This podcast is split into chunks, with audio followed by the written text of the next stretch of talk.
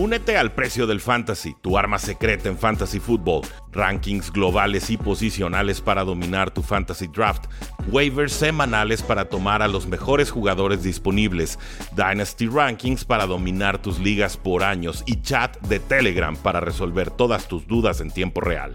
Visita stam.store diagonal precio NFL o da clic al link en este episodio para suscribirte.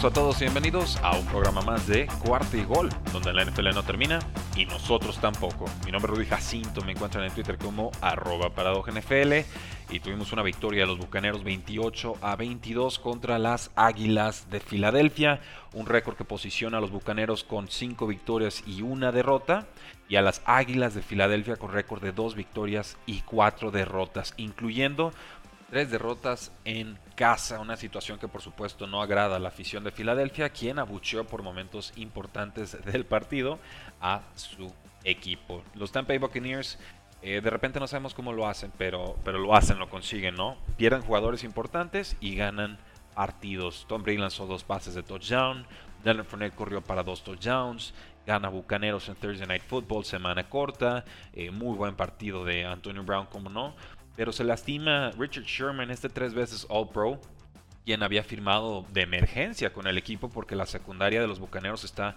absolutamente devastada. Fue descartado rápido del encuentro, para una lesión de, de isquiotibial y habrá que monitorear su estatus. Sin embargo, Jalen Hurts hizo lo posible, iban abajo 28 a 7, un rally importante los pone a, a 6 puntos con 3-0-5 por jugar en el cuarto cuarto y Tom Brady con con su decisión, con su gallardía, con el temple de siempre. Tercera y siete en la 45 de las Águilas de Filadelfia. Se escapa de la presión, lanza un pase bueno a Antonio Brown, consigue 27 yardas, extiende esa serie ofensiva y entonces los Bucaneros logran agotar el reloj. Tom Brady termina con 34 de 42 pases completados, 297 yardas y una intercepción. Y además nos dijo que su pulgar se encontraba en buenas condiciones, porque recuerden, llega lastimado de la mano derecha de su dedo pulgar. Hubo un touchdown de O.J. Howard, eso es bienvenido, de la ala cerrada que me sigue pareciendo muy talentoso. Las Águilas consiguen un, touchdown también con Zach Ertz.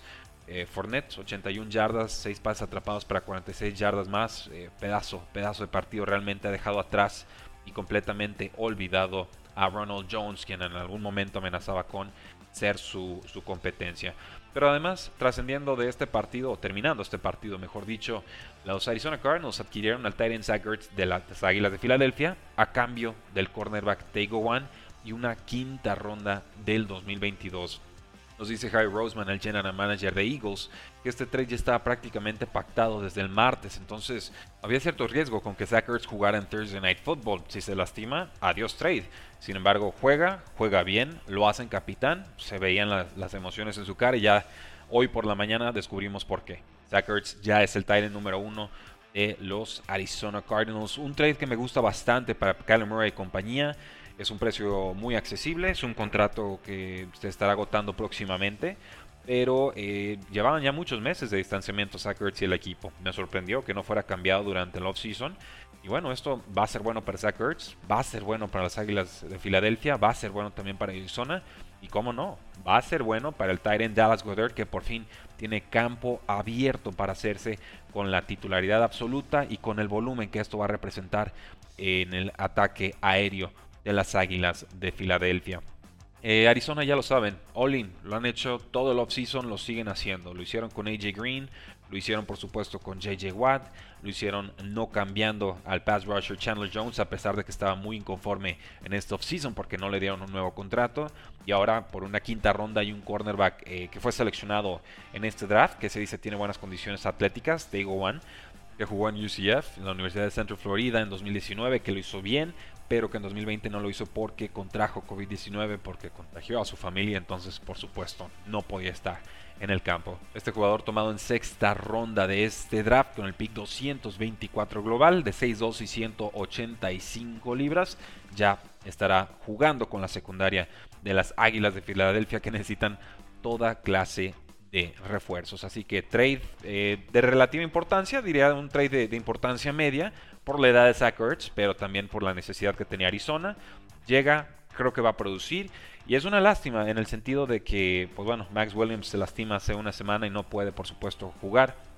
En una lesión de rodilla muy, muy fuerte, ya está descartado para esta temporada. Está brillando Max Williams a la cerrada de los eh, Baltimore Ravens.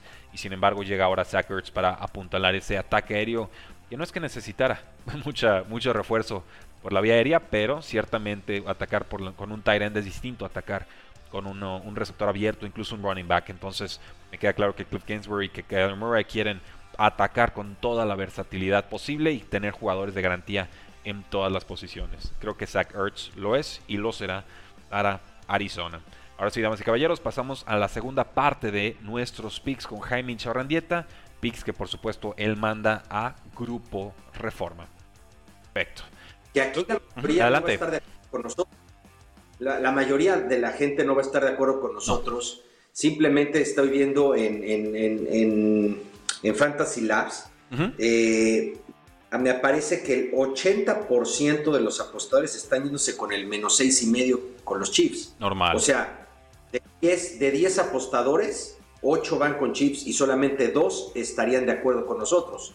Entonces, este sería de sorpresa en caso de que Washington, de que los Chiefs no cubran el spread. Estamos abiertos a estar equivocados, pero lo que hemos visto de Chiefs defensivamente no está para cubrirle la línea a nadie, ¿no? O sea, ni para detener. Tristemente, no, están generando ni entregas de balón. Eh, los Cardinals. Van a ganar. Sí, van a ganar, como, pero hasta ahí. Yo no, yo no espero que cubran hasta nuevo aviso. Cardinals visita a los Browns. Browns favorito por tres puntos, Jaime. Esta línea me sorprende. Yo dije, gana Cleveland en casa y yo juraba que estaba dando la sorpresa del universo. Checo líneas, Browns favorito por tres. ¿Qué, qué onda? Mira, Rudy, de verdad que yo también pensé que iba a ser el, partido donde llegas así como que muy, muy este... Salsa. Muy hondo de que yo ya vi lo que no están viendo todos. Obviamente es el, el invicto, el tal, y voy, aquí va a perder el invicto. Tal. Yo también lo pensé desde, o sea, el, sábado, el domingo en la noche ya lo estaba yo pensando.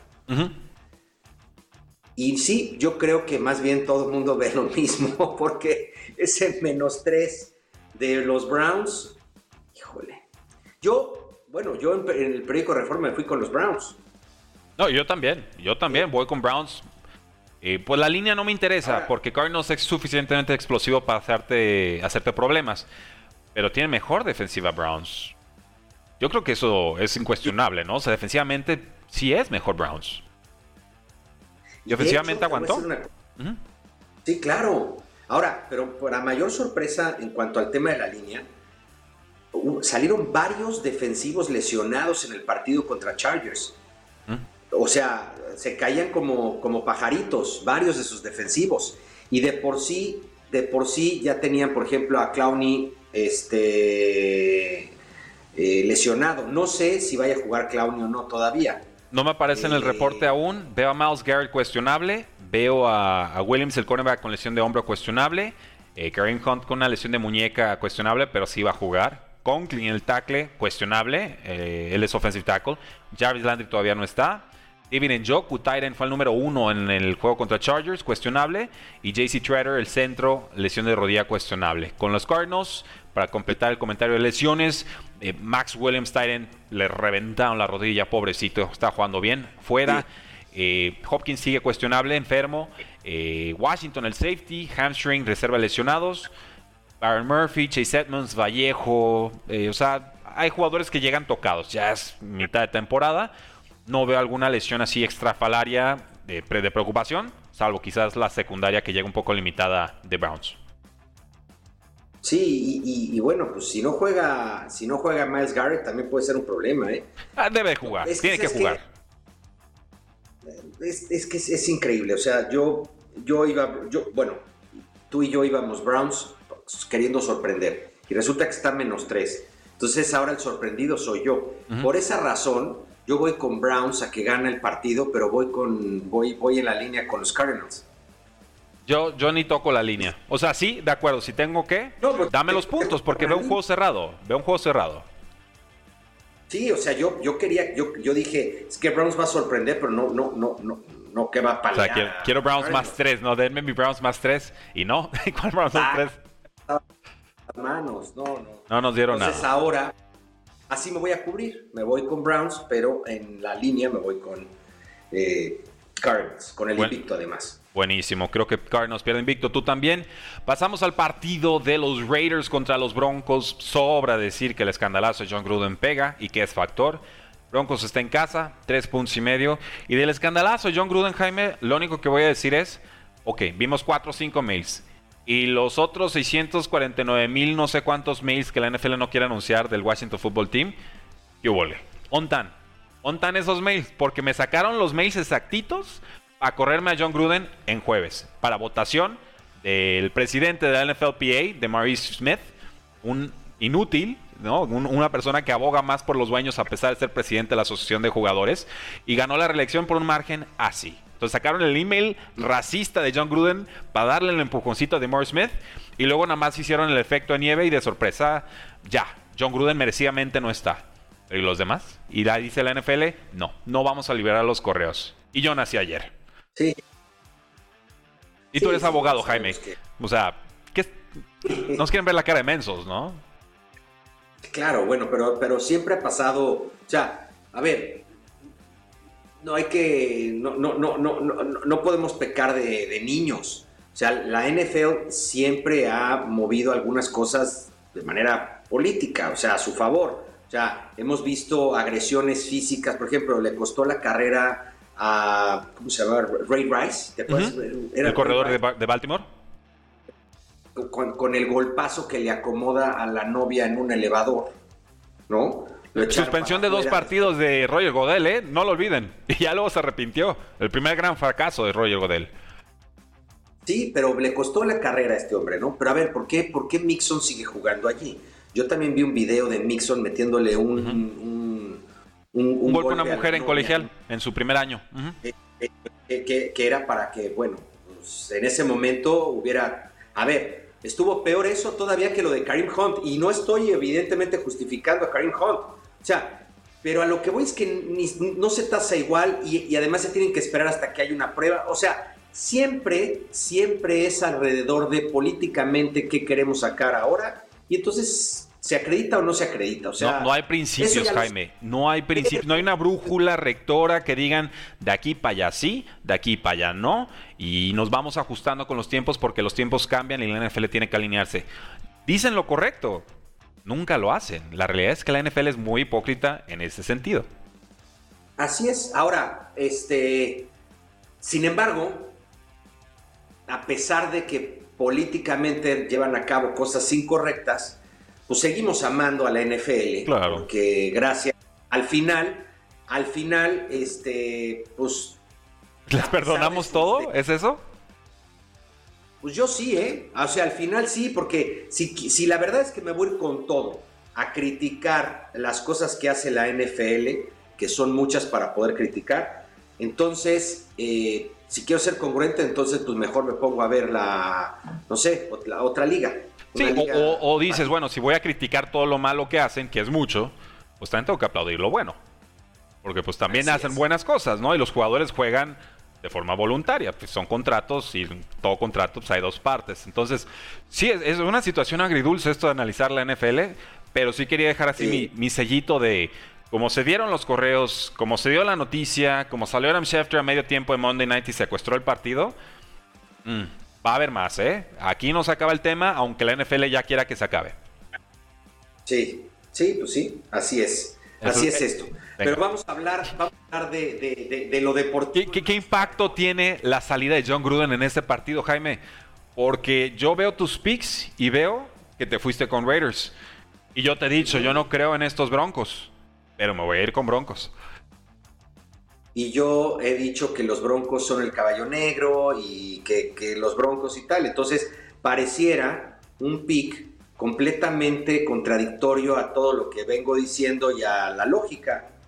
Porque yo te digo una cosa, definitivamente el hecho de que te corran a tu coach o tu coach renuncie, como lo que tú quieras llamar, este, el lunes en la noche, eh, que prácticamente el martes eh, es cuando llegan los jugadores a, a, preparar el partido del domingo y pues resulta que, bueno, ya ver aquí, ¿qué onda? ¿Qué, ¿Cómo nos organizamos? A ver, dime tal. Evidentemente afecta. Eh, juegan además en, es un partido divisional donde vienen muy concentrados los, los Broncos, juegan en el Miles High Stadium, la altura puede afectar. Eh, Llevamos dos partidos flojos de, Raiders, ¿no? O sea, de, 3 a 0 a 3 a 2. Claro, lleva dos partidos flojos los Raiders. Bridgewater ya está bien, no, no, entra, no entra lesionado. Casi regresa Jerry Judy. Pues la verdad es que no hay razón para que los Raiders puedan ganar ese partido. Entonces, ¿por qué fui Raiders? Por la emoción de ver a, a, los guerreros arrengándose a darle una venganza a John Gruden. No, porque conozco la historia de los Raiders y los Raiders ganan los partidos que no tienen por qué ganar. Es cierto. Y pierden a... son sencillos. Muy Entonces, este es el prototipo de partido que los Raiders ganan y su afición los hace felices. Por eso, los, por eso la afición de los Raiders es tan así de, que de repente, no que no, no que no, ¿qué decías? y luego pierden contra Jacksonville, ¿no? o sea, sí. Pero ese ya, ese ya estaba marcado. Sí, así funciona esto con Raiders, es cierto. y si jugaran, y si, eh, eh, es más, si este partido lo jugaran en Las Vegas, ese partido sí lo gana Denver. Eh, sí, son muy contradictorios. Son muy contradictorios. No, por eso. Mi, razonamiento es una locura. Mi razonamiento es porque creo que, que, Denver debe de ganar por todos lados. Voy con Raiders. Ok. Ese es mi razonamiento. bueno. No, no, no, la, no la hagan más históricamente eh, se me ha dado la razón mucho con eso. Bueno, y, si le atinas, vamos a platicarlo largo y tendido la próxima semana porque seguramente habrá más noticias de Raiders que comentar. Pero bueno, por lo pronto Broncos favorito tres puntos y medio. Si hay que tomar línea, tomo Raiders. Ahí sí no voy a, a discutir. Over-under no me interesa tocarlo. Pasamos al partido de los Vaqueros de Dallas que visitan a los Patriotas, Jaime. Vaqueros favorito tres puntos y medio. Over-under de 51. Y yo en los, mis muchos, muchos años rara vez he visto favorito a Vaqueros sobre Patriots y sin embargo aquí es una verdad absolutamente indiscutible. Localía o no, Vaqueros juega bien al ataque y está robando bien el balón en defensa. Por contra, Patriotas con un juego conservador al ataque, que me parece que Josh McDaniels peca de conservador, que Mac Jones puede hacer más y no le está creyendo todavía, eh, y una defensa que sufrió contra David Mills con suficiente movilidad, con jugadas de engaño, con tacleadas falladas y lo que quieran. Gana Cowboys y cubre, ¿no? Creo que eso, así tendría que darse este partido. Completamente de acuerdo. Mira, si los, si los, si, si, los tejanos malos, los, o sea, los, porque ahorita van a jugar con los tejanos buenos. Sí, los otros. Si con los tejanos malos estuvieron a nada de perder el juego, ¿qué les espera con los tejanos buenos? Enrachados como los Dallas Cowboys en este momento. La verdad es que eh, yo este partido no veo cómo, cómo Belichick pueda, pueda parar el ataque de, los Cowboys, porque podrá nulificar a quién? ¿A Prescott? Usted va a hacer daño Pollard y Elliott. Sí, hay muchas variantes, hay muchas variantes con, con Vaqueros. Sí, y la defensiva, y la defensiva de, de los Cowboys está crecidísima está crecidísima y es mucho mejor defensiva que la, que la de los Texans o que la de los Buccaneers. Yo creo que aquí otra vez Mac Jones va a tener que sufrir un poco eh, lo que vivió contra los Saints. Entonces, yo creo que de una vez te digo, no va a haber precisión de Mac Jones. Por lo menos una intercepción habrá. Y a ver si no es de Dix otra sí, dúdalo. Trevon Dix lo va a interceptar. Si lo retan, lo va a encontrar. Sí, viene muy. Entonces, yo creo que ese juego sí, voy con los Cowboys y que cubre línea. Lamentablemente, pero así va a ser. Yo, yo, así lo veo también. También muchas bajas de los Patriots de Nueva Inglaterra. cuatro bajas. ¿Perdón? Sí, no, cuatro bajas la semana pasada, ¿eh? Totalmente. Sí. Pero bueno. Así es. Vamos, vamos viendo qué nos depara el Sunday Night Football. Eh, entre los Seahawks y los Steelers. Steelers favorito por 5 puntos. Seahawks perdió a Russell Wilson. Estará jugando con Gino Smith bajo centro. Un over-under de 42. Peligrosa esa línea, ¿eh? porque Gino Smith es un volado y Big Ben pues tuvo dos touchdowns la semana pasada, pero yo no veo un resurgimiento como tal. ¿Quién gana y por qué? Mira, yo, así como resurgimiento yo tampoco todavía lo veo, pero sí vi una cierta mejoría en la ofensiva de los Steelers. En la línea sobre todo, eso me gustó. Exactamente, exactamente. Yo sí le vi un poquito más de tiempo a Big Ben y, bueno, pues estuvo mucho más, mucho más preciso precisamente por el tiempo que le pudo dar un poco más la línea. Eh, los Seahawks no han demostrado, por lo menos esta temporada, tener una defensiva de mucho cuidado en este momento. Entonces, eh, creo que Pittsburgh les puede hacer daño. Gino Smith, pues la verdad es que por, por lo pronto no, no recuerdo hasta este momento un solo partido que haya salido de titular desde que empezó con los Jets, con los Jets, eh, donde verdaderamente yo diga, ay caray, este hombre es la sensación. Entonces, y menos, y menos contra una defensiva como la de los Steelers jugando en casa. De hecho, te comentaba yo ayer en mi Survivor, voy con los Steelers, estoy tomando a los Steelers a este nivel eh, eh, creo que, los Steelers ganan el juego. Ahora, la línea es, arrancó con menos tres y medio y acabó eh, en, este momento. Y, es más, ya lo, último que traigo en Fantasy Labs ya subió todavía a 5.5. O sea, ya todavía, este, o sea, toda la gente se está yendo con los Steelers. Mm, cuando todos van a la derecha, vamos a la izquierda. ¿Es eso lo que me estás diciendo? que, es una regla, pero en esta, en esta ocasión va a haber una excepción. No confío en Gino Smith. No deberías. Eh, y, si, los Steelers pudieron esa defensiva solita parar en seco a los Bills en Buffalo, pues yo creo que esa defensiva en el Heinz Field Stadium eh, va a volver loco a Gino Smith. Yo voy con los Steelers ya que cubren. Ok. Otra semana que da mucha esperanza a sus seguidores. Que dure, como el meme, el gatito, que duren. Y pasamos entonces al. Sí, no, que duren, que duren. Y pasamos al Monday Night Football. Buffalo Bills contra los Tennessee Titans. Buffalo favorito por 5 y medio. Over-under de 54, caray. Buffalo con línea. Métanle aguacate al asunto. Gracias, Titans, pero no, no, no me fío. No me voy a fiar. Ni en casa, ni a domicilio, ni con Julio Jones, ni con AJ Brown. Bills está crecidísimo en ataque y en defensa tiene más respuestas en este momento y tiene más que perder. Pues yo te voy a decir que este juego lo va a ganar los Bills, pero voy a... Me voy en el tema del spread con Titans. Ok, digo, puedo, puedo verlo. Ya está jugando AJ Brown y Derrick Henry está crecidísimo, pero... Híjoles, es que ofensivamente ahí están. Titans a su manera, ahí está. Pero defensivamente en Pro Football Focus, Bills unidad número 5, Titans unidad número 28. O sea, nada. Titans es un equipo muy parecido a, lo que le pasa a los Raiders. Es un equipo que, que, cuando lo ves perdido, saca los, saca los encuentros y cuando lo ves evidente, eh, los pierde. Esta temporada además, sí, por lo menos creo que, creo que nada más mostró su buena cara precisamente contra los Seahawks en Seattle. Partido donde nadie daba nada por los Titans y se lo llevaron.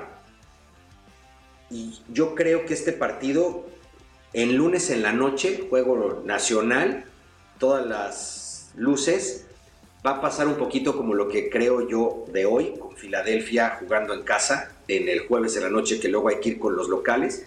Y entonces me voy con, con los Titans jugando en casa me encantan sus menos 6 además. se está moviendo, se está moviendo y es normal y Titans ha demostrado que tiene el, arsenal ofensivo para pelearle a las ofensivas y defensivas top.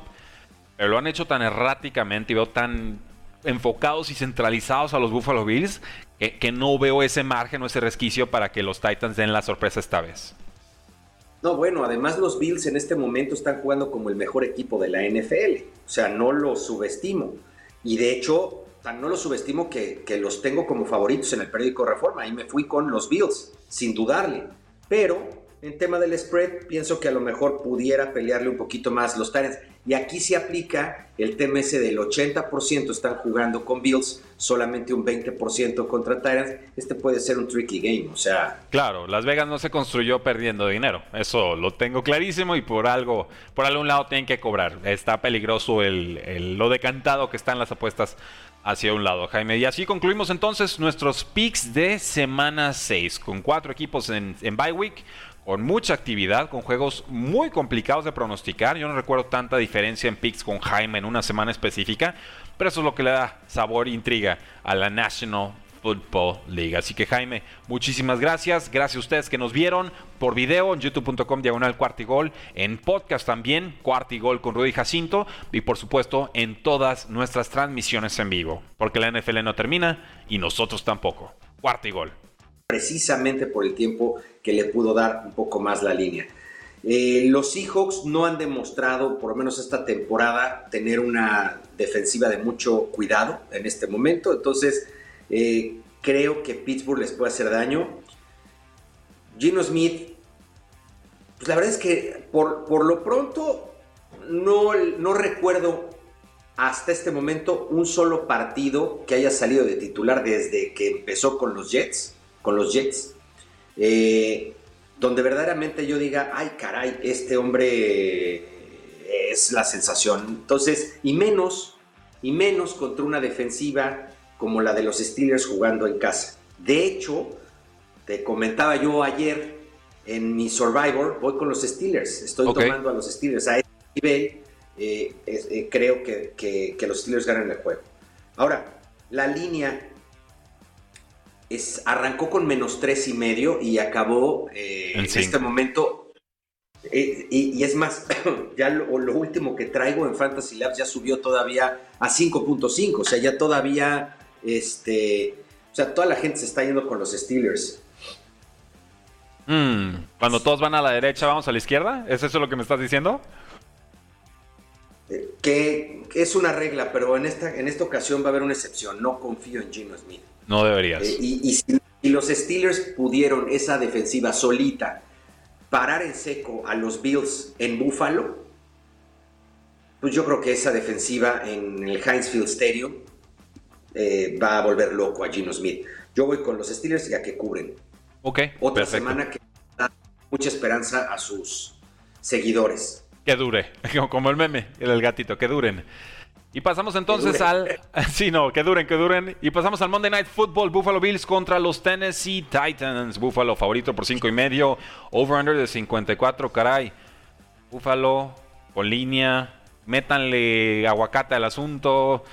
Gracias, Titans, pero no, no, no me fío. No me voy a fiar ni en casa, ni a domicilio, ni con Julio Jones, ni con AJ Brown. Bills está crecidísimo en ataque y en defensa. Tiene más respuestas en este momento y tiene más que perder. Pues yo te voy a decir que este juego lo va a ganar los Bills, pero voy a...